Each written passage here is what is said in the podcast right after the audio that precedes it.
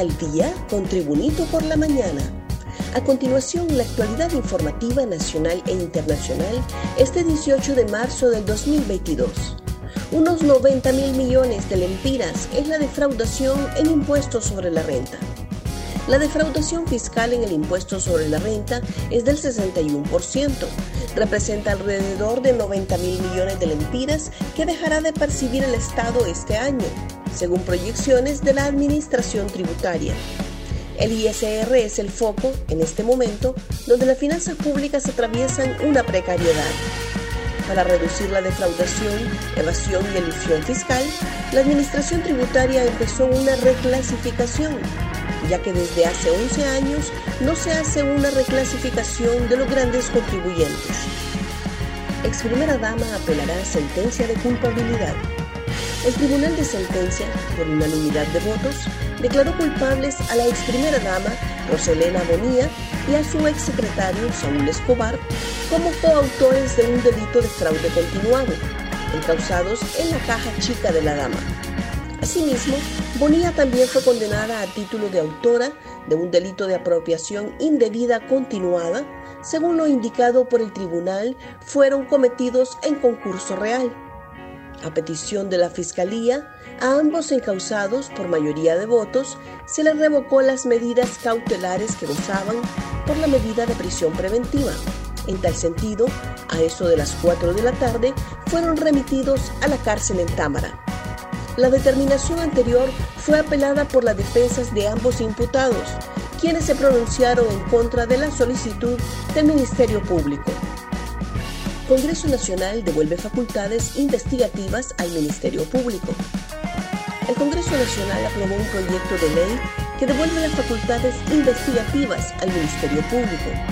La iniciativa fue presentada por el titular del Poder Legislativo, Luis Redondo, que consiste en que el Ministerio Público pueda investigar sin tener que esperar un informe del Tribunal Superior de Cuentas. El artículo 1 del proyecto señala que se debe cumplir de manera inmediata la sentencia de la Sala de lo Constitucional de la Corte Suprema de Justicia de fecha 30 de enero de 2019 que declara inconstitucional el artículo 238 del decreto legislativo 141-2017. Asimismo, en su artículo 2, ordena que el Tribunal Superior de Cuentas, en un plazo máximo de 15 días, remita al Ministerio Público todos los expedientes conocidos. Un repaso al mundo con las noticias internacionales y Tribunito por la mañana. Estados Unidos amenaza a China con represalias si le brinda ayuda militar a Rusia. A pocas horas de un encuentro entre el presidente de Estados Unidos, Joe Biden, y su homólogo chino, Xi Jinping, el gobierno estadounidense hizo saber este jueves que China se expondría a represalias por apoyar la agresión rusa contra Ucrania. Estamos preocupados por el hecho de que ellos consideran dar apoyo directo a Rusia con equipo militar que sería utilizado en Ucrania. El presidente Biden hablará hoy al presidente Xi y le dirá claramente que la China tendrá responsabilidad por todo acto dirigido a apoyar la agresión rusa y no dudaremos en imponerle un costo, declaró el jefe de la diplomacia estadounidense Anthony Blinken. Putin acusa a Ucrania de retrasar las negociaciones.